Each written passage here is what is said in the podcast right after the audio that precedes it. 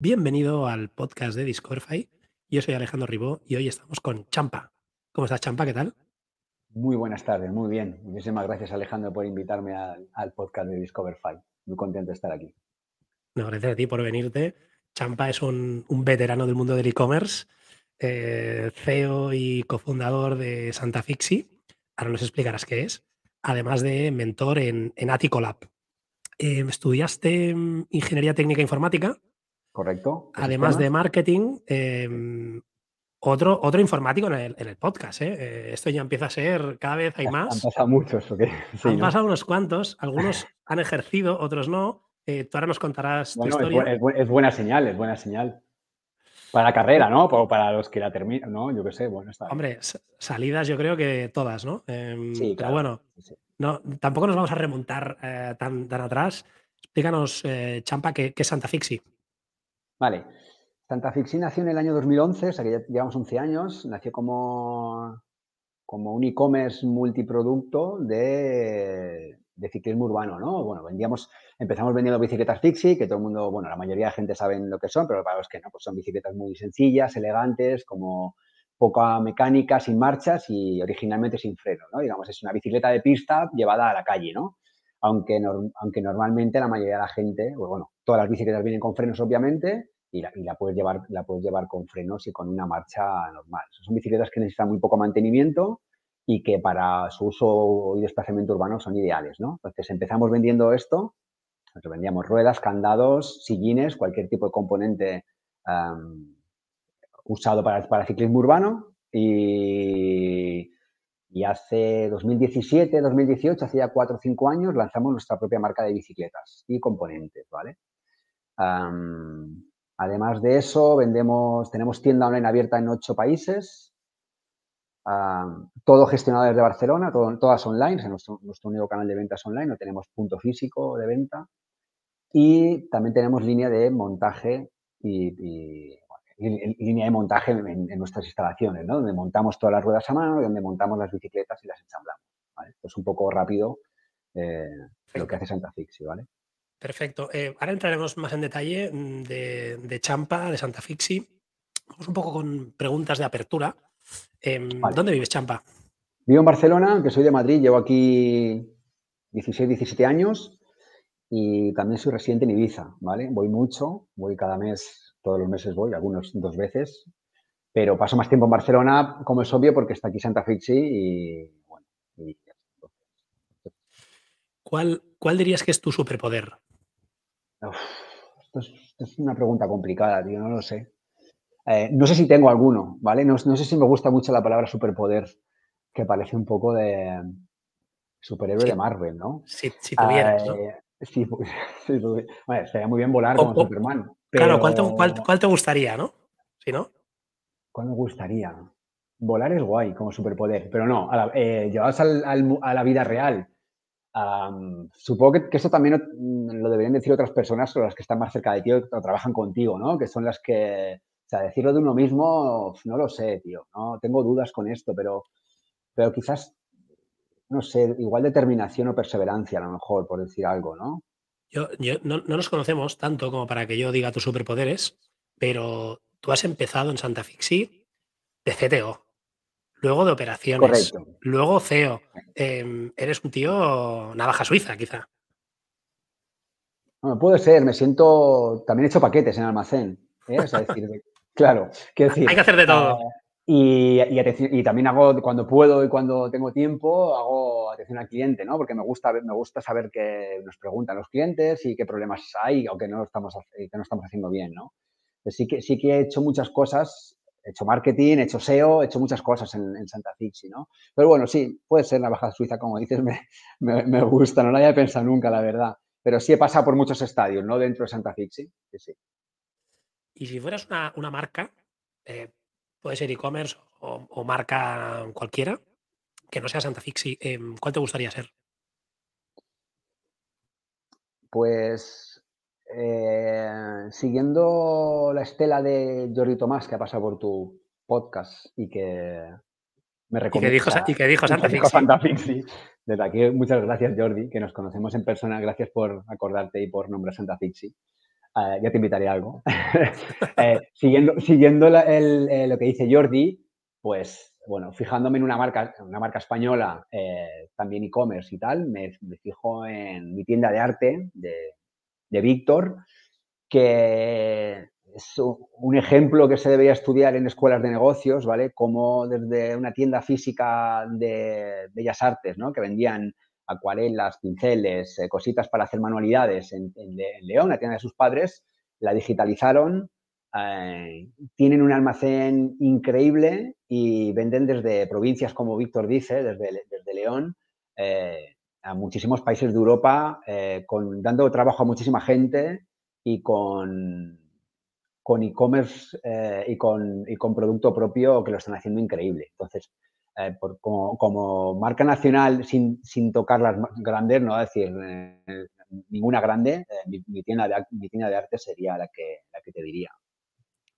Lo están haciendo muy bien y como decías, ¿no? Si el mundo de las bicis es un nicho, em, lo que tocan ahí, ¿no? Con scrapbooks y, todo de movidas de bellas artes y tal, complicadísimo, ¿no? Y hacerse ahí un hueco y ser, ser líderes sobre todo saliéndose del eje, del eje de grandes ciudades, ¿no? Que eso también es muy guay, ¿no? Que, vaya, que es, de admirar, es de admirar de esto, ¿no? Desde León o desde donde sea, desde la provincia que sea, poder, poder sacar un negocio eh, puramente digital adelante es, doblemente complicado, yo creo. Buenísimo. Em, seguimos un poco con tu trayectoria. Mm, hemos comentado ¿no? Em, que eres, eres informático de, estudios. Em, y hasta llegar a Santa Fixi, ¿no? Has trotado mucho mundo. Decía, decía Rodado en, el podcast de Minimalism hace ya un tiempo, me acuerdo que, lo escuché, eh, que decía, tú, tú, debes tener 70 años, ¿no? Eh, y no por apariencia, sino por toda la experiencia. Por apariencia también, porque ya tengo muchas canas, ya tengo muchas canas, por apariencia probablemente me acerco, pero eh, bueno, digitales, ¿vale? con sensores y con cámaras de vídeo que usábamos como sensores y con Arduino y, con, ese tipo de cosas, ¿no? Y me metí en el mundo de este de, instalaciones interactivas y a su vez también en el, vídeo en el mundo del vídeo en directo, ¿vale? Empecé a trabajar con gente que hacía vídeo en directo en discotecas, en, festivales, en museos, en donde fuera, ¿no? Y estuve muchos años haciendo esto como trabajo freelance, ¿vale? Em, nos fuimos a Ibiza con tres compañeros a hacer dos temporadas seguidas y éramos los, los que hacíamos la residencia de visuales en, en Privilege todo el año, en discotecas como Privilege o como Amnesia, ¿vale? Wow. Y luego nos llevaban de festivales, pues íbamos a Montpellier, íbamos a Madrid, íbamos a Barcelona, íbamos a Almería y hacíamos festivales muy grandes con muchas pantallas y con mucho contenido de vídeo, festivales de 20.000, 30.000, 40.000 personas eh, nos llevábamos furgonetas llenas de pues cables, proyectores y tal, y hacíamos instalaciones muy, bastante grandes para, para, las necesidades de los festivales. También hacíamos cosas en museos, ¿vale? Hacíamos, yo hacíamos, no sé, cualquier presentación o cualquier evento eh, con, o, en hoteles, ¿no? Cualquier, cualquier cosa relacionada con esta. Y a la vez, en paralelo, pues seguíamos haciendo páginas web, yo, yo solo o yo con mis amigos, pues nos, nos nos, nos rulaban trabajos, digamos, ¿no? Pues hay que programar esto en Flash, hay que programar esto en HTML, íbamos haciendo esto. Y luego di clase, como tú dices, di clase en varias escuelas, pues tanto de creación de vídeo como de creación de páginas web como de instalaciones interactivas. Entonces, durante esos años, cinco o seis primeros años en Barcelona, me dediqué a eso, a hacer freelance muy centrados en visuales y en, y en páginas web, ¿no? Todo, todo bastante digital, ¿no? Eh, expuse varias instalaciones en museos, en el MACBA, en un festival muy importante, una, una, instalación interactiva muy, muy guay. Bueno, y luego pues conocí a mi socio y estaba buscando ayuda para un poco montar su idea de vender bicicletas online. Y hicimos una prueba, eh, funcionó bastante bien la prueba y nos embarcamos en lo que es ahora Santa Fixi. Y hasta ahí 11 años. está mal, ¿eh? 11 años en e-commerce. Eh, lo resumimos ahora, rápido, ¿no? 11, em, sí. Eh, mirando tu perfil de LinkedIn, em, veo que en, Tendencias TV dedicabas a las operaciones y, también al SEO, eh, que ya lo has dicho antes, que tú lo has tocado todo. Eh, sí. Es, es, importante el SEO en Santa Fixi? Muy importante. Esto, esto que ha dicho se me, olvidó comentar. Tendencias TV es un proyecto de mi, de mi pareja que empezó en 2016 el proyecto, en 2006, perdona, antes de, antes de que existiera YouTube es bueno, una, una revista online de contenidos, moda, tendencias y cosas que aparecen por ahí, ¿no? Un poco fuera de radar, un poco, ¿no? Y pues les, les ayudaba con, con, temas de webmaster y con tema de SEO, ¿no? Eh, nada, en, unas, en unos un par de años que estuve ayudándoles, ¿vale? Entonces, eh, volviendo a tu, a tu, pregunta, ¿es importante el SEO? Mucho, es nuestro primer, nuestro primer canal de adquisición en Santa Fixi. es muy, muy importante. En algunos países es un 35-40% del, de la adquisición y en otros supera el 50%. No está mal. Em, si quieres, luego, luego entramos un poco más en, materia, a ver, a ver qué nos puedes contar eh, de, de, marketing, que, ya has comentado que, que tú has estado muy metido. Em, quizá más antes que ahora, ¿no? Pero, pero Santa Fixi, ¿no? Yo miraba, ¿no? Eh, creo que también en tu perfil de LinkedIn, ¿no? Que mm, tenías una definición que era, es el primer e-commerce español de bicicletas urbanas, componentes y accesorios, que nos has dicho más o menos. Primer e-commerce, ¿eh? Fuerte, ¿eh? La mayoría de la mayoría de e-commerce venden, venden ciclismo deportivo, ¿vale? O venden otro tipo de deportes, ¿no? Venden, yo qué sé, eh, zapatillas para correr, alfombras para hacer yoga o bañadores para nadar, ¿no? O balones de fútbol, ¿no? O son multideporte, digamos, ¿no? O, las tiendas de bicicletas muy más, solo ciclismo venden mountain bike o venden ciclismo de carretera o venden enduro o venden cualquier disciplina de ciclismo deportivo. Nosotros somos ciclismo urbano, ¿vale? Por eso digo primer ciclismo. O sea, nosotros cuando empezamos Santa Fixi eh, ya teníamos muy claro que nuestra propuesta era urbana, ¿no? O sea, decir, está muy bien vender bicicletas de montaña, pero nosotros no hacemos esto. Ya lo hace mucha gente, mucho mejor. Todas las tiendas del mundo venden esto, tanto online como físicas. Nosotros solo queríamos, eh, o sea, queríamos especializarnos en ciclismo urbano, que creemos que es lo que tiene sentido porque hace que, que la gente tenga una opción de moverse por la ciudad de manera más eh, sana que un coche y más feliz y los que puedan, obviamente, si haces cada día 25 kilómetros en coche, ir y volver, pues igual en bici no es el, modelo, aunque en otros países de Europa la meten en el tren y, lo hacen perfecto. Aquí todavía nos queda camino por recorrer, pero sí que queríamos estar enfocados en, ciudad, ¿no? En solucionar el, o aportar un poco, por, poco que sea, la movilidad en bicicleta, ¿no? Y hablas de camino por recorrer, tú que además eres de Madrid, em, me, dicen, me dicen, ¿no? Eh, muchos amigos de Madrid, hostia, lo que dice en Barcelona es la hostia, la Colau es la hostia. Y digo, hostia, pues no sabes aquí lo que la gente critica a la Colau. No, pero tío, en Madrid en bici es un peligro. Y en Barcelona, pues bueno, con una política un poco anticoches, ¿no? Eh, y que seguramente los que critican son los que se desplazan en coche, entran a la ciudad, etcétera. Eh, y más favoreciendo a, la gente que va en bicicleta, caminando, etcétera. Em, ir en bicicleta por Barcelona, la verdad es que es una pasada. Para mí que voy en bicicleta todos los días a la oficina o a otras cosas, o al teatro, o a un concierto, o a, tomar algo, pues la verdad es que sí, es una maravilla Comparado, comparado con hace 11 años cuando montaste Santa Fixi, por ejemplo. Correcto. La ciudad a nivel infraestructuras de ciclismo ha mejorado tanto en calidad de carriles como en número como en parkings de bici. Eso no, no, es, un, decir, es un, dato objetivo, independientemente de quién esté en el gobierno, se llame Colau o Pepita o Rodrigo, ¿vale? Es decir, sin entrar en, en ideología política, ¿vale? Ya, ya, ya. Pero bueno, eh, justamente... en, Madrid, en Madrid también han estado gobernando de otras ideologías y tampoco han avanzado, se avanzan no, no, Está claro, está claro. Em, lo, que, lo que está claro y lo que está demostrado en, en, países que están mucho más avanzados que nosotros en ciclismo urbano, los países eh, nórdicos, ¿no? O, Dinamarca, o Países Bajos, Holanda, etcétera, es que si tú construyes infraestructuras ciclistas seguras, ¿vale? La gente obviamente, valga la redundancia, se siente segura al, desplazarse por, en bicicleta porque no va pegada a los coches, ¿no? Vas separado, entonces eh, la gente se atreve, digamos, ¿no? A lo mejor hay un grupo eh, que no le importa circular entre los coches y van bien eh, circulando entre los coches, pero a la mayoría de la gente hay, muchos estudios ¿eh? que, lo, que, así lo confirman y de hecho estos países eh, tienen una red de carriles bici segregados eh, importante y por eso la gente usa la bici, porque la gente va segura ¿no? Y, no, va junto a los coches. Entonces esto hace irremediablemente que la gente la, coja la bici porque puede ir de punto A al punto B y, volver de manera segura. Total, total. Em, bueno, ya sabes que yo también voy, voy en bici siempre que puedo. A veces si, si, si, tengo que cruzarme la ciudad entera, pues oye, lo hago y si llego tarde, pues eh, a veces incluso se va, se va más rápido en transporte Correcto. dices, hostia, mm, mira, justo con la verde, ¿no? Yo hago mucho Google Maps.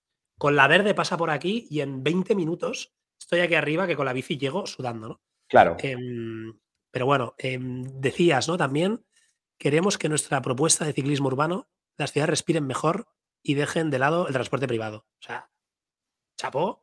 Eh, y yo creo que en el mundo en el que vivimos, incluso post-COVID y todo, la gente se está concienciando cada vez más, ¿no? Y la bicicleta es la hostia. ¿Cómo, cómo lo has vivido, ¿no? La evolución en ventas, en, adopción, en, ser este líder español em, en este mercado de bicicleta urbana en 11 años, ¿no? ¿Cómo ha sido? Pues ha sido que empezamos, obviamente, empezamos vendiendo en España, ¿no? Eh, porque es lo que, lo que sueles hacer, lo vender en tu país. Y muy, muy pronto abrimos Francia, porque en, nuestra tienda española nos compraban muchos franceses. No entendíamos cómo puede ser. Pues, llevamos todo en español, ¿cómo puede ser que nos compren franceses? Y dijimos, bueno, vamos a montar santafixi.fr, contratamos nuestra primera persona en francés, francesa, perdona, y para dar atención al cliente en francés, ¿no? Entonces, ¿cómo he vivido estos 11 años? Partiendo de esta base, eh, Francia sigue siendo nuestro primer mercado, ¿vale? Eh, aunque parezca que la gente no va en bici en Francia, eh, va muchísimo en bici, ¿vale?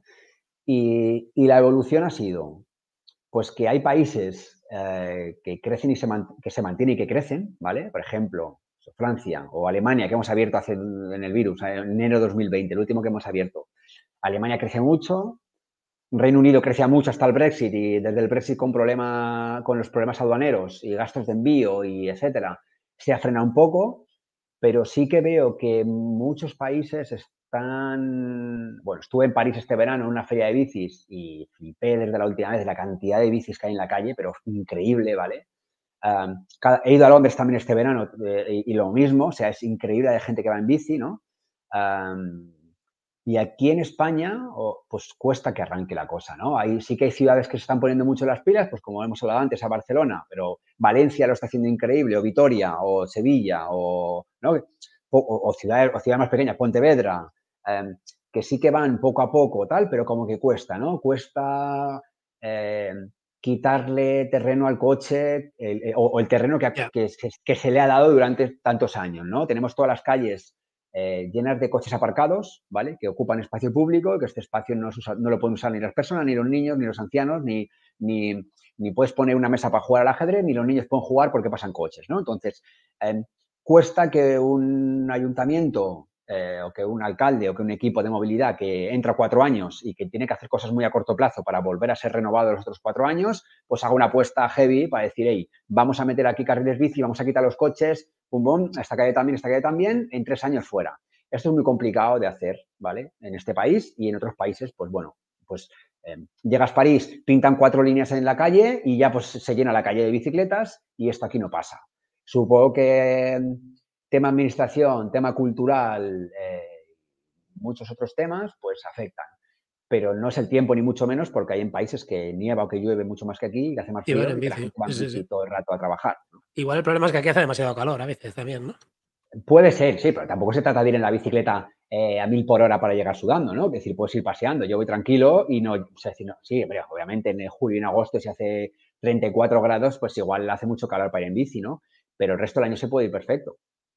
Hablabas del punto FR. Tú que además has tocado mucho el tema SEO, em, ¿es muy importante comprar el dominio local esto hay muchas opiniones, no te lo sé decir. La, tuya, la ¿qué, crees? nosotros decidimos por esta estrategia de dominios locales, ¿no? Pues tenemos .fr y .nl y .d y punto eh, .co.uk y todos los tenemos así, ¿no? Amazon también lo tiene así, ¿vale? No sé si vale, si vale de algo o no vale de nada, ¿vale? Eh, hay mucha gente que tiene sus dominios y que tiene, que tiene .com barra es o .com barra eh, NL, ¿no? sinceramente, o sea, yo he hecho SEO y me gusta estar al, y hago un cursillo y me gusta estar al loro de qué pasa en el mundo SEO, no, soy muy experto ya. Em, no te sé decir cuál estrategia es mejor. Habría que preguntar a algún experto o experta que, nos pueda decir, ¿vale? Quizá, quizá también em, ya no solo el posicionamiento, sino luego la confianza, ¿no? Esto eh, puede ser un punto importante. Yo creo que, yo creo que, yo creo que lo que has dicho es bastante clave aquí. Eh, a un cliente de Francia bueno, punto FR y le... Punto FR. Luego la atienden alguien con francés em, nativo o que habla muy bien francés, ¿no? Sí, eh, total. cambia, ¿no? Que recibir un email en inglés o con faltas de ortografía o con punto es, ¿no? Yo creo que da confianza y que... Sí, sí, totalmente. Sí, sí. Tienes teléfono en francés o tienes teléfono o, eso, el dominio y tal, da confianza. Sí, sí, sin Lógico. Sí. Lógico. Em, comentabas antes, ¿no? En, los inicios, ¿no? Em, llegáis al 2017 y lanzáis marca propia. Em, finales, sí, finales, sí, sí, sí, sí. Eh, para, para, producir vuestras propias bicis, ¿no? Eh, hacéis una ronda de inversión sí. y, lanzáis, ¿no? Os convertís, pasáis de ser un poco tienda multimarca, marketplace, eh, a ser una marca nativa digital. o las dos, porque al final no dejas de ser una cosa ni la otra, ¿no? Em, ¿qué, qué, cambio ves aquí, ¿no? ¿Qué bondades tiene el tener tu propia marca a la hora de comunicar, de desarrollar el producto, em, márgenes, ¿no? El, pricing, todo, ¿no? Hombre, em, primero decir que creo que, igual que nos hemos equivocado muchas veces, creo que con esto acertamos, ¿no? Con lanzar marca propia. Eh, no lo teníamos claro, pero estuvimos durante meses dándole vueltas, hablando con gente y tal, y nos tiramos a la piscina con la ronda de, con la ronda de inversión que has dicho. Sin esto no lo hubiéramos conseguido, pero sí que nos ayudó a, a lanzarla, ¿no? Lo que hicimos pues, fue básicamente visitar ferias, fabricantes, eh, trabajar con gente que nos hacía vídeo entonces y que eran muy ciclistas y corrían carreras urbanas y que tal, trabajar en, en una geometría que nos gustara a todos de cuadro y con toda la información y todo y estadísticas de ventas que sabíamos, oye, ¿qué rango de precios es lo que más se vende? ¿Qué tipo de bicicleta es la que más gente nos ha comprado estos ocho años eh, o siete? Eh, esto, qué colores se venden más, eh, qué calidad, peso, tal, tal, tal. Dijimos, nuestra bicicleta tiene que ser así, así, así. Eh, tiene que ser una bicicleta muy elegante, que la gente cuando la vea diga, wow, qué guapa es esta bici, ¿vale? Esto es muy importante, no vale cualquier tipo de bici. O sea, cuidar, cuidar un poco, un poco, cuidar todo lo posible la imagen de marca y que pesara muy poquito y que tuviera, digamos, una geometría y unas soldaduras pulidas que, pues eso, que no, que no estuvieran en cualquier sitio, ¿no? O sea, que te llamara la atención. Entonces, nos pues, visitamos fábricas, lanzamos nuestra bicicleta, ¿vale? Y, ya está. Entonces, a niveles márgenes, ¿qué es lo que preguntas? Pues obviamente lanzar tu marca propia, mejoras el margen que si vendes bicicletas de, terceras, de terceras partes, ¿no? De terceras marcas. Em, pues incluso llegar a, doblar el margen de algunas marcas, ¿vale? Entonces es interesante en cuanto a margen, ¿vale? Ganas más dinero por cada bici que vendes, es obvio. si haces una estructura de precios, una escala de precios coherente, puedes, se te abre el canal retail o el canal wholesale, ¿no? Que puedes vender bicicletas a tiendas de bicicletas, o sea, puedes, puedes, puedes ser proveedor de, lo hemos empezado a hacer hace poquito con algunas pocas tiendas en España y en Europa, ¿vale? Alguna tienda en Francia, en Holanda. Llega un momento que, la marca es tan potente, ¿no? Que, ya que otras tiendas. Sí, que escriben. Sin, tú hacer mucho push ni tener una estructura comercial de ventas, ¿no? Que vaya buscando esto, pero sí que hay tiendas que te conocen y dicen, oye, me gusta mucho tu bicicleta, que yo quiero venderla aquí, ¿no? O quiero tener dos modelos para que la gente los vea como tienes margen, pues te, sale a cuenta, ¿no? Pues como tienes margen, pues bueno, obviamente me interesa más vender una bicicleta en, nuestra tienda directamente a un cliente final en París porque eh, ganamos más margen y el cliente es nuestro, le podemos mandar comunicación, etcétera, que venderla, que este cliente vaya a una tienda de París y la compre allí, ¿vale? Pero, pero, pero igualmente me parece bien porque eh, el tener una tienda en una bicicleta de París me da una visibilidad eh, que no tiene, que no se puede calcular en precio, ¿no? Es muy importante y que este cliente haya decidido comprar en esta tienda física, pues también, si la compra aquí es porque le da seguridad o porque la tienda se la monta o porque se siente seguro teniendo un punto físico que si le pasa algo mañana a la bicicleta o tengo algún problema, pues puedo ir aquí como servicio postventa. ¿no? Entonces, cualquiera de las dos partes me, vaya, decir, está, está bien, ¿no? Entonces, por, por ahí, por ahí la, estructura de márgenes o de precios es interesante tu tema, tu, tu marca propia, ¿no? Y luego a nivel de imagen, pues, pues está claro, crece mucho tu, creces mucho como, como marca, ¿no? Teniendo una marca propia, ¿no? Em, vaya, hacer branding, puedes generar contenido, puedes hacer vídeo, eh, puedes dedicarle más recursos a tu, no solo a promocionar, sino a cultivar y a generar una, onda en torno a tu marca que, obviamente si lo estás haciendo con otras marcas, pues no, no, se, pierde de alguna manera, ¿no? es algo que, digamos, se retroalimenta, ¿no? O sea, un vídeo que haces con tu bicicleta, con tu marca, em, es una inversión, una inversión en el tiempo, ¿no? O sea, ahí está y ahí se queda y, te eleva un poco más cada vez tu marca, ¿no? Digamos. Total, total. No sé, Champa, em, si nos puedes decir, ¿no? ¿Cuántas, cuántas, cuántos pedidos, eh, cuántas bicis vendéis o la facturación del año pasado? Facturación del año pasado. Y la siguiente pregunta que te iba a hacer es: ¿cuánto, representa, ¿no? ¿Cuánto representa la marca propia versus el total, ¿no? Por hacer también un orden de magnitud. A ver, si te digo, a ver si te digo algo aquí acertado, ¿vale? Eh, vamos a ver. Nosotros, nosotros tenemos solo un canal online, ¿vale? Como te he dicho antes, no es que estamos en una en una carrera por ver qué más factura ni así, es decir, no, estamos muy centrados en esto, somos, eh, decir, no estamos ahí a 80 millones, nos da, nos da un poco, o sea, que no es que nos dé igual, pero no es el objetivo de la empresa, ¿vale? Entonces, año pasado, facturación eh, bruta, te digo, creo que 3.7 millones, ¿vale? O sea, que sería como 3.2 o 3.1 neto, algo así. Vale. bicicletas marca propia vendimos 1.900, creo. Bicis, año pasado, ¿vale? ¿Y, de media qué cuestan? ¿Unos 500 euros? Sí, 500 euros más o menos, 500... ahora, han subido estos últimos meses un poquito, 500, 550 más o menos de ticket medio de bici propia. y más o menos... Dime, estaba haciendo el número, es, serían más o menos medio millón de euros. Claro, ten en cuenta que... Casi 4 millones, ¿no? Claro, nosotros vendemos, vendemos muchos componentes, ¿vale? O sea, es decir, o sea, decir eh, digamos, no todo el mundo se compra una bicicleta, por decirlo de alguna manera, ¿no? Te compras una bici una vez, pero no te compras otra el año que viene, ¿no? Total. Entonces, eh, nosotros vendemos mucho, pues, cadenas, sillines, tijas, bielas. Eh, que esto es lo que la ruedas, gente. Ruedas, vendemos, ruedas vendemos muchas, por ejemplo. Esto es lo que la gente se le desgasta, se le rompe o Sí. Pues por, por imagen se las quiere, que se lo quiere cambiar, ¿no? Correcto, sí. Lo que es lo típico. Oye, mi bicicleta está aparcada en la calle, me han robado la rueda trasera, me compro una rueda. Oye, el sillín ya está roto, me quiero comprar un sillín. mira, me he cansado de mi estética de la bici, me compro una segunda mano, le quiero poner los puños rosas y sillín rosa y la rueda atrás la blanca, no sé, por decirte algo. ¿eh? Entonces, pues mucha gente se va cambiando, se va cambiando cosas, ¿no? De la bici. Esto, esto, representa una facturación importante en Santa Fe. Sí. Espectacular. De hecho, em, es una de las particularidades de, vuestro modelo, ¿no? Tú entras a comprar una bici y te dicen, ¿no? ¿Qué manillar quieres, ¿no? ¿Qué ruedas quieres, ¿no? Y te vas customizando un poco la bici. Pues em, correcto. Me imagino que vosotros no tenéis todas las bicis puestas ahí en un almacén, sino que luego en almacén van cogiendo los componentes estos, se montan, ¿no? Sí, sí, sí, sí, sí, se, montan. Tú compras una bicicleta mañana de talla, talla 58, negra, con ruedas de un perfil y con manillar tal, y se fabrica, o sea, se, se, monta para ti. Claro, claro. Sí, sí. No está montada. Espectacular. Y te viene montada, pero, pero medio desmontada, ¿no? te, viene montada al 80, te viene montada, digamos, al 80%. Lo más difícil viene montado, vale, eje de pedalier, bielas, em, rueda trasera, cadena, tal, viene montado, ¿vale?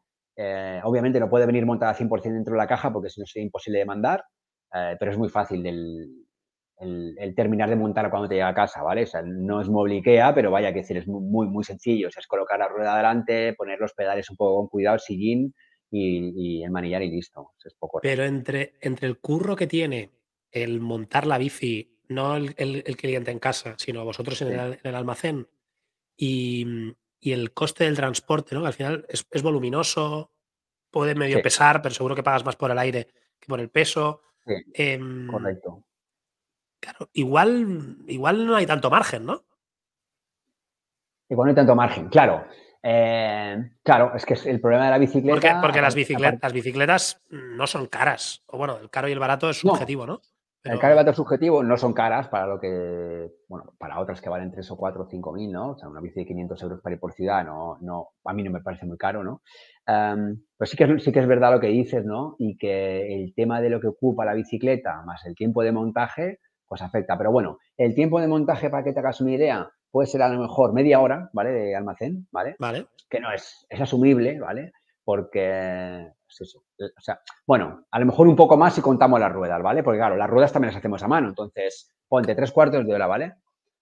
Ah, Y el envío, pues depende. En España es un poco más barato, en Europa es un poco más caro. Em, hacemos que el, cliente pague un poco de envío, ¿vale? Porque para que te hagas una idea, puede ser el envío a Francia o a Holanda o a Alemania, eh, puede ser 35 o 40 euros, ¿vale? De envío, que tenemos muy buena tarifa a pesar de que la, caja es muy grande. Y Esto es lo que, te, lo que, te, cuesta a ti o lo que paga el cliente. Esto es lo que nos, lo que nos cuesta a nosotros. Y, al cliente le hacemos que pague 9,99 de estos 35,40. ¿vale? Que no es nada. O sea, es una caja muy grande, entendemos que tiene sentido pagar un poco, ¿vale? Porque el envío es caro. Eh, antes hacíamos envío gratis hace tiempo, ¿vale? Ya no, porque empezaron a subir. Antes, era, antes costaba más barato enviar y lo asumíamos todos nosotros. Y ahora pues paga el cliente un poco. Oye, mira, o sea, si quieres esta bicicleta, pues eh, bueno, creemos que 9,99, eh, nosotros estamos pagando casi 40, pues bueno. Eh, Además ha subido todo, ¿no? Ha subido el precio de, la energía, de las materias primas, de la gasolina, ¿no? y, y, al final todo esto va contra tu margen. Todo va contra el margen y es complicado de, es complicado de, dónde imputas cada uno de estos, de estos ¿no? Hasta cuántos, o sea, no puede estar subiendo, subiendo precios eternamente, ¿no? Entonces, pues bueno, eh, aunque mucha gente se crea que las empresas eh, suben los precios por, de manera alegre, eh, habrá algunas que lo hagan, ¿vale? Para, para, ganar mucho dinero y tal. Y la verdad es que tú lo sabes porque estás en este mundo y has entrevistado a mucha gente, conoces a muchos e-commerce. Es muy complicado ganar dinero, ¿vale? Y casi nadie en e-commerce está ganando dinero, ¿vale? Entonces, no puedes subir precios eternamente porque llegará un momento que la gente diga, oye, esta bici por 500 te la compro, pero por 700 no te la compro, ¿no? Este sillín, pues por 19,90 te lo compro, pero por, por 10 euros más ya no, ¿no? Entonces, eh, bueno, es complicado, hay que, hay que buscar maneras, hay que luchar que las condiciones de transporte no suban, no te perjudiquen el año que viene. Eh, con proveedores lo mismo, ¿no? Si tienes poder de compra y compras más o compras un contenedor, puedes conseguir mejor precio por unidad que si compras 100 unidades, ¿no? Pues bueno, esto es lo, es lo complicado de, los e-commerce con stock, ¿no? ¿Y, hay devoluciones? Hay, hay, devoluciones, no te entendía. Eh, no tenemos muchas, estamos en torno a un 3% más o menos, 2-3%, no muchas. No, ahí, ahí hay gente que ahora mismo debe tener mucha envidia, ¿eh? Sí, supongo que, Claro, como, como nuestro producto no es, no es bueno, no es fast fashion, pero no es, moda, ¿no? No es ropa. Claro, claro. que sí que puedes comprar. Y he de decir, ¿eh? tú te metes en, la web de Santa Fixi y mm, igual es por tu pasado eh, de, videógrafo y de, y de, imagen en directo y de todo, pero estamos hablando que hay unas fotos muy cuidadas. Al final de todo el carrusel de fotos hay vídeo de YouTube, mm. eh, donde ves la bicicleta ¿no? en movimiento, tal, no sé qué. Eh, descripciones eh, súper curradas, que, dan hasta pereza leérselas, pero supongo que, que, yo porque me pasaba por ahí, ¿no? Pero el que se la quiere comprar, me imagino que se la lee hasta la última coma, ¿no? Em, y eso, hablábamos antes del punto FR, ¿no? Eso da seguridad, tanta, tanta información, ¿no? Para comprar algo eh, que no es lo que decías tú, ¿no? De impulso. Hostia, una bici, te lo piensas, ¿no? Y hablábamos de que son baratas pero, pero bueno, al final es un, precio, un ticket alto, ¿no?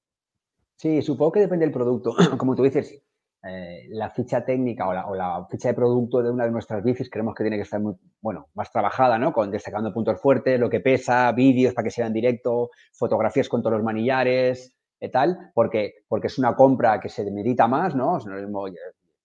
Me gasto 500 o 550 euros, ¿dónde va a dormir la bici? ¿La puedo meter en casa no la puedo meter en casa? Si la veo para ir al trabajo, la puedo aparcar. O sea, es una compra más meditada que comprarte unos calcetines de 15 euros, ¿vale? Obviamente.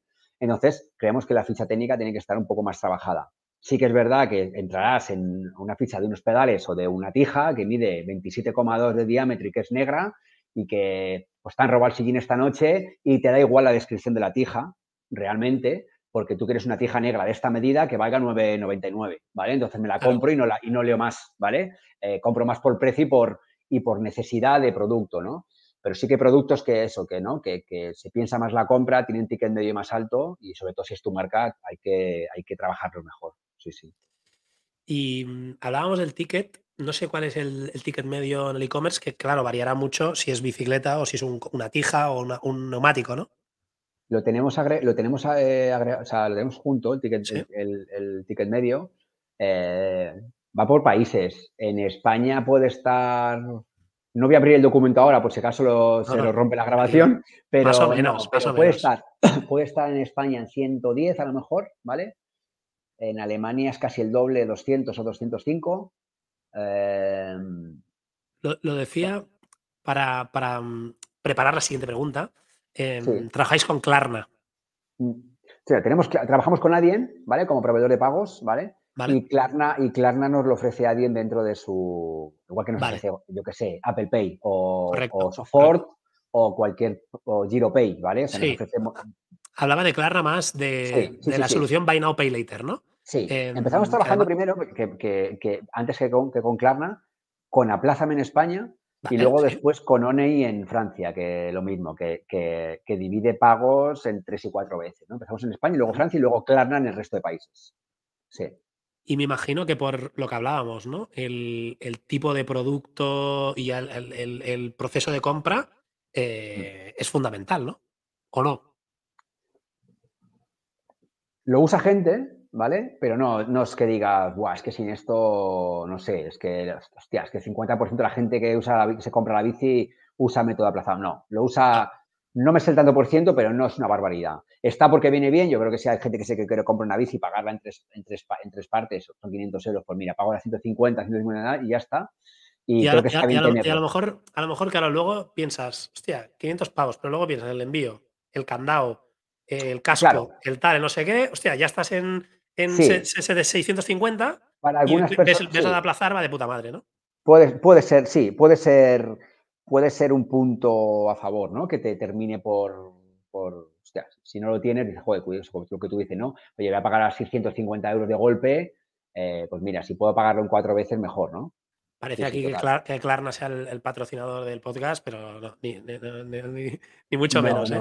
No, no, eh, Pero bueno, he pensado que, ostras, eh, lo he visto. hay veces que incluso cada vez hay gente que tiene más, tiene más métodos de pago tiene ahí, estás en el checkout y, lo ves. La eterna, la, eterna, pregunta, ¿no? De si tengo que ofrecer todos los métodos de pago o es mejor ofrecer tarjeta y, y, si entras en móvil Apple Pay o Google Pay, ¿no? O uno o dos y fuera. No te la quería hacer, no te la quería hacer, pero oye, ya que te tiras. Es, eterna. Bueno, esto, estos, esta y otras preguntas muy parecidas como esta es la eterna discusión en e-commerce, ¿no? Eh, oye, es mejor ofrecer cuatro métodos de envío, uno gratis, uno en punto de recogida, otro urgente y otro no sé qué, o a lo mejor es mejor solo dos porque, bueno, es que para esto existen los test AB, ¿no? Y, podríamos lanzar un test AB de eso, cuánta gente termina antes el checkout, si con, con tarjeta y con PayPal o con tarjeta Plázame, PayPal contra reembolso y Apple Pay, ¿sabes? Y ya está, y, ver los resultados, ¿sabes? Hablando de, de Test AB, em, os dieron en 2018 el premio de, de Product Hackers. De... Ah, sí, sí, sí, es verdad. Ya no me acordaba, correcto. Sí, sí. No, lo, digo porque son los reyes de la experimentación, del test AB, del. Se han convertido en referentes y top mundial, no lo sé porque no conozco su, sector, ¿no? Pero se ha convertido en top en, top en, su, en su growth, ¿no? En su metodología growth para hacer crecer empresas, negocios digitales. Sí, sí. Y, que os hayan dado un premio, eh, pues no, Nos dieron un premio al principio. Sí, no, no, para nada, la verdad es que no. Súper bien. Será que lo hacéis bien. Em, Tú, tú que eres técnico, eh, y por si hay algún técnico ahora que, esté ahí con un problema de estos gordos, em, ¿estáis con Magento? Con Magento 2, correcto. ¿Cómo fue la migración de Magento 1 a Magento 2? Le tiene la gente mucho miedo a esto y hay que tenerlo porque cuando migras de plataforma en un negocio que vende cada día y que genera ingresos es complicado, ¿no? Porque puede pasar de todo y de repente se puede parar. La verdad es que tuvimos mucha suerte. Y tuvimos a la persona, a una de las mejores personas para poder hacer esto y había hecho un par y bueno, no había hecho un par, pero había, había, había estado en, un par de procesos parecidos. Y, es, y lo hicimos muy rápido y lo solucionamos bastante bien sin problemas, ¿vale? Así que tengo un post que lo explicaba esto, ¿vale? Que te comparto un día si quieres.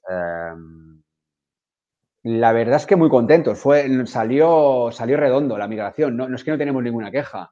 He escuchado. escuchado, comparte, comparte, el post y lo pondremos en los comentarios. Escucha cosas terroríficas y de migraciones, ¿vale? Y la verdad es que nosotros, por, aquí, muchísima suerte, la verdad, muy bien. O trabajamos, trabajamos con el equipo correcto o, todo, o todo a la vez, ¿sabes?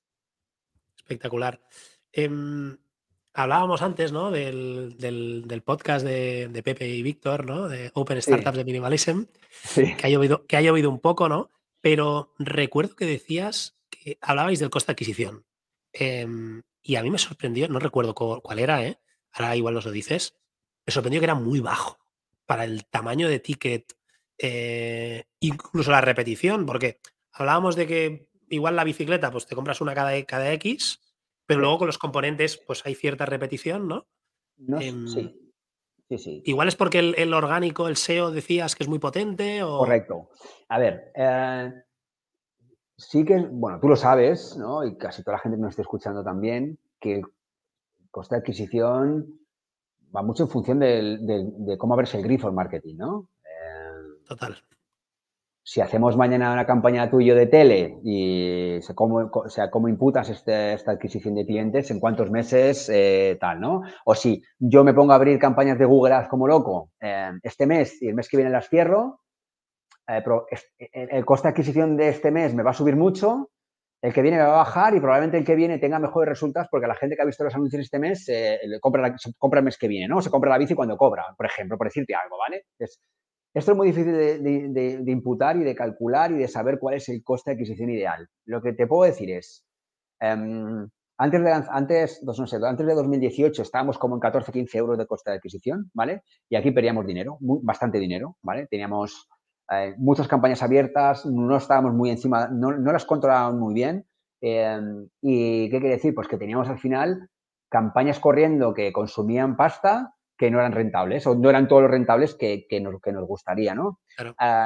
cuando empezamos a estar encima de esto y empezamos a cerrar un poco el grifo y a intentar mantener campañas funcionando por encima de un mínimo ROAS, de un, mínimo retorno de la inversión, ¿vale? Para que, para, que nos entendamos, eh, aquí el coste de adquisición te baja y empiezas a perder menos dinero y a estar más cerca de la rentabilidad. Ahora nuestro coste de adquisición está creo que en 7 o y medio, ¿vale? Más o menos.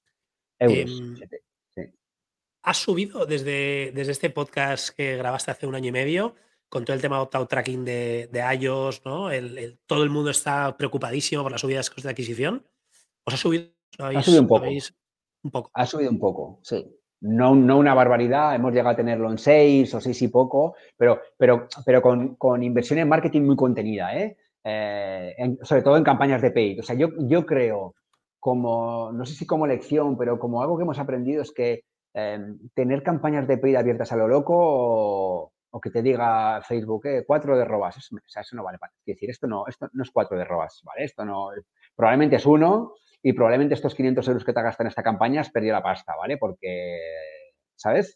Entonces, depende mucho de, de paid aquí. Em, obviamente no todo el mundo puede hacer SEO por tipología de producto, ¿no? Pero yo creo que si puedes hacer SEO, es una inversión maravillosa que te mantiene, todo lo que inviertas en SEO y menos en Pay, te mantiene el coste de adquisición bajo. Espectacular. Em, hablabas de ROAS. ¿Cuál es el límite que tú dices, o tu equipo de marketing, paramos las campañas? Esto es, esto es una, esto es joder, esta pregunta es buena. Eh, y cada negocio, además, es diferente. O sea, mira, voy a decir una cosa que va a decir, que va a decir la gente, tío, tú estás loco, o sea, ¿cómo podéis hacer esto, vale? Pero yo, por ejemplo, ¿vale? Ahora he hecho, he vuelto a hacer unas campañas semanas, estas semanas de atrás. Eh, todo lo que está por debajo de 10 de robas en Facebook y en Instagram lo paraba. Por debajo, ¿vale? Claro, luego hay gente que me dice, no, no, es que yo con un 3 me doy con un canto en me da igual, yo con un 3 la paro porque considero que es perder dinero, ¿vale? Después te digo que depende mucho del corte. Por ejemplo, en Google, en Google, Ads, mm, eh, soy más, somos, soy, somos más permisivos con el ROAS. ¿eh? Em, si está por encima de 3 ya me parece bien, ¿vale? Pero las campañas de Facebook es que no... Bueno, hay mucha filosofía en Internet que puedes buscar en foros de Google y gente muy experta en marketing de Facebook y de Instagram, ¿vale? Eh, gente que se ha gastado muchísimo dinero antiguamente en Hawkers, en Meller, que han invertido cantidades ingentes de dinero y que te explican cómo funciona Google y cómo se hacen las atribuciones y, tal, ¿no? Y pues bueno, yo creo que campañas que tienen un 5 o un 6 de ROAS eh, pierdes pasta, ¿vale? Entonces, bueno, depende. Están bien, están bien para abrir, a lo mejor, a, nuevos clientes, digamos, nuevas audiencias, por ejemplo, ¿no? que nunca no saben qué es, qué es Santa Fixio, qué es, qué es tu tienda, ¿vale?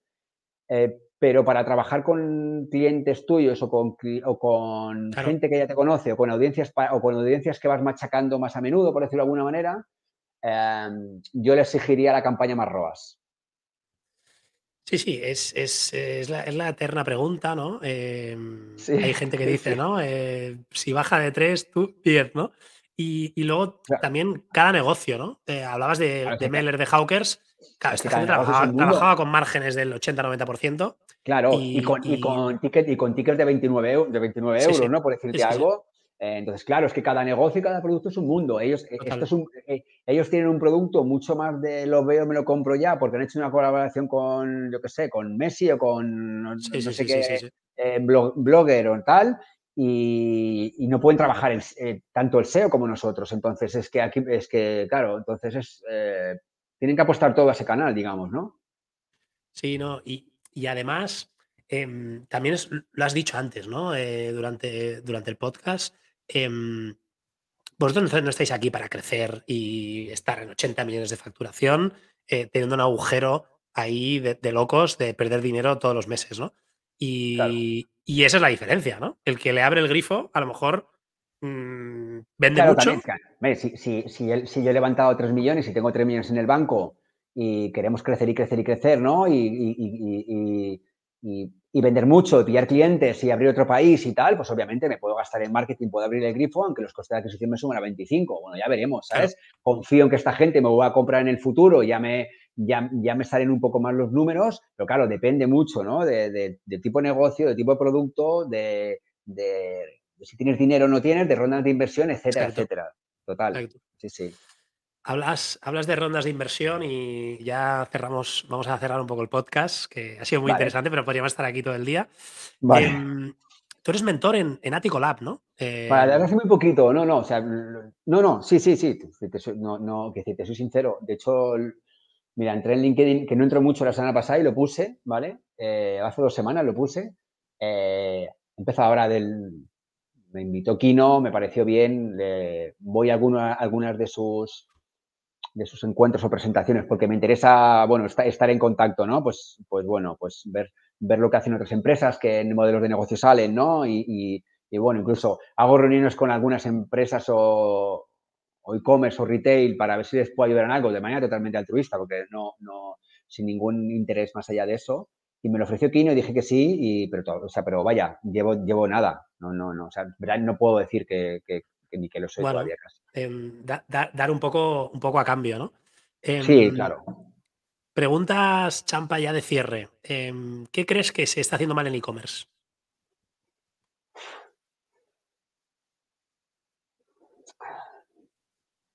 ¿Qué se está haciendo mal? En, general, ¿eh? ¿eh? A ver, pues se puede estar así. A ver, yo creo que hay una cosa mal que no me gusta que hacen los grandes e-commerce, los grandes onliners, que es eh, una, batalla, batalla de precios a muerte, ¿no? O sea, es decir, modelo de Always Deals, tengo todo el catálogo rebajado todo el año, independientemente del día o del mes o de la semana, ¿no? Es el, Black eh, Year, ¿no? El Black Year, todo el año. Claro, o sea, es decir, pongo una marca de cascos y la, el primer día está rebajada al 20%. Pongo una marca de chubasqueros y al 25% pongo una marca de pedal, de componentes y todo entre el, entre el 20 y el 30, ¿vale? Entonces, esto nos está haciendo bien, ¿vale? Por parte de los grandes onliners y por parte de las marcas que se lo permiten, ¿no? Digamos, y esto es una, tengo discusiones o hablo con esto con muchas marcas, ¿no? Porque dicen, eh, cómprame cascos. no, pues ¿cómo quieres que te compre cascos? Pero si estos los tienen al 25% de descuento todo el año, ¿no? Es decir, ¿qué valor aporta Santa Fix y aporta la tienda de barrio vendiendo estos cascos. O sea, ¿o quién le va, quién le va a comprar eh, un casco a la tienda de bicicletas de barrio de Móstoles si en Internet lo tiene al 25% de descuento? ¿No? Entonces, yo entiendo que online se puedan hacer algunos descuentos o que se pueda permitir, ¿no? La gente no puede ver el producto o lo que sea, ¿vale? Pero con un, con un, con un con cierto control, no todo el año descuentos, ¿vale? Entonces, esto se está haciendo mal desde mi punto de vista o no se está controlando bien, ¿vale? Porque, porque es eso, porque bueno, al final, al final las marcas de, han dejado de, muchas marcas han dejado de vender en multitud de puntos de venta y se han concentrado solo en, dos o tres grandes online porque les hacen mucho volumen a, costa de, vender menos, de, vender con menos margen. ¿no? esto se hace mal. Eh, se ha hecho mal por... Dime, dime. No, te iba a decir que además em, tú, eres, tú eres el, tipo de negocio que lo sufre más, el que tiene multimarca, que trabajas con, un pool de muchas marcas. De, barrio también. Sí, que yo trabajo, ¿no? Que antes vendían eh, un sillín de tal marca, no voy a decir marcas, un casco de tal marca y ahora no los venden porque no, le pueden comprar stock al proveedor porque no lo, venden nunca.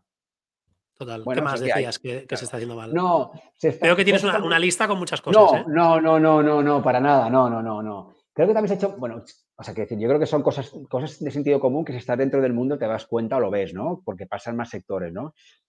Creo que se ha hecho mm, mal y esto promovido obviamente por los grandes, por las grandes marcas o grandes marketplace de e-commerce, entre ellos Amazon en, cabeza, o, podemos decir más, ¿vale?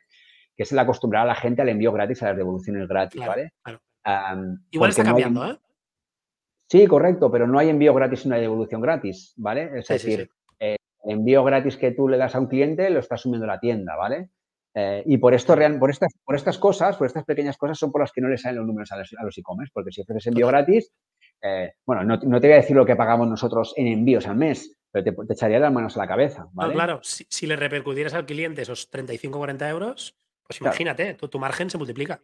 Claro, son muchas bicis. Imagínate, es que, es que esto, vendes 2.000 bicis eh, de tu marca, que al final, al final vendemos 4.000 bicis entre todas las marcas, ¿no? 4.000 pues en vez de 10 euros cobras 40, pues imagínate, imagínate la diferencia, ¿vale? De, en la PL, ¿vale? Entonces, pues, y esto al final pasa lo mismo. Tú le cobras a un cliente un envío de 3,99, pero a ti te vale 5,99, ¿vale? Son otros 2 euros que pierdes, ¿no? Entonces, esto es, esto es otra cosa para no alargarnos en esto, ¿eh? que se ha hecho mal un poco de acostumbrar al envío gratis, devoluciones gratis, cuando los costes de logística eh, no paran de aumentar año tras año, ¿no? Y repercuten en los márgenes de los negocios veremos cómo, acaba todo, este tema. Sí, sí, sí. Em, ya no digo más. ¿eh? no, no, no. Eh, si tuvieras que decir uno, em, ¿cuál, ¿qué newsletter, podcast, blog no, no puede faltar en tu día a día para informarte? Así un poco de marketing, de e-commerce, de, lo que sea. Uno, ¿eh? Tengo que decir. Bueno, lo que quieras. No. No vale decir este, ¿eh? No vale decir este. No vale decir este, vale, vale, vale. No, a ver, a ver, a ver, a ver, a ver.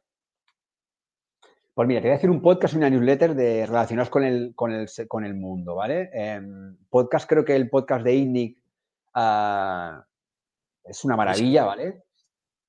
Es increíble, ¿vale? Me encanta, ¿vale? Lo escucho todos los capítulos, aprendo un montón, se hablan temas brutales, traen perfiles y empresas eh, de altísimo nivel que, están haciendo cosas increíbles, ¿no? Esto, y, lo, hacen, muy bien. Yo, yo también es un, learning, intento aprender de ahí. Ah, increíble, sí, súper bien. Y newsletter, pues la de Samuel Hill de Suma Positiva, ¿no? Que también, que soy suscriptor desde el principio, que me, que me las leo, igual no cada semana, pero cuando puedo me las leo, me encanta la newsletter de Samuel. Eh, esto, esto en plan, ¿no? En, plan esto que has dicho. Y luego hay otra, ¿vale? Que igual no se conoce mucho, que es de temática general. Es una newsletter que se llama Causas y Azares, que es la envía los domingos Antonio Ortiz. Antonello, que es, multi, es multi, multitemática, por decir de alguna manera, ¿no?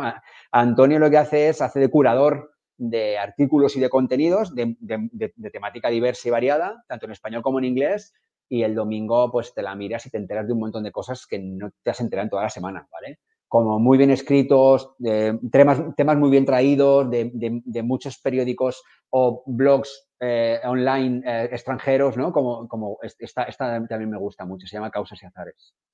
Apuntamos Causas y Azares, eh, no me la conocía, gracias por la recomendación. Ya para, acabar, Champa, mm, ¿quién crees que, se tiene que pasar por aquí, por el podcast? Acuérdate que Jordi Tomás ya ha estado y que hay unos cuantos que ya han pasado. ¿Quién, quién crees, no? Para hablar de, marketing, de e-commerce, de un poco de, toda esta movida. Pues creo, creo que podría venir Víctor, que te lo he dicho, ¿no? Víctor de mi tienda de arte, que te lo he dicho al principio, podría venir. Eh, Venga, va, vamos a, vamos a, apretarle. Tiene, a ver si se pasa muchas cosas y muchos aprendizajes para contar, Víctor. Buenísimo.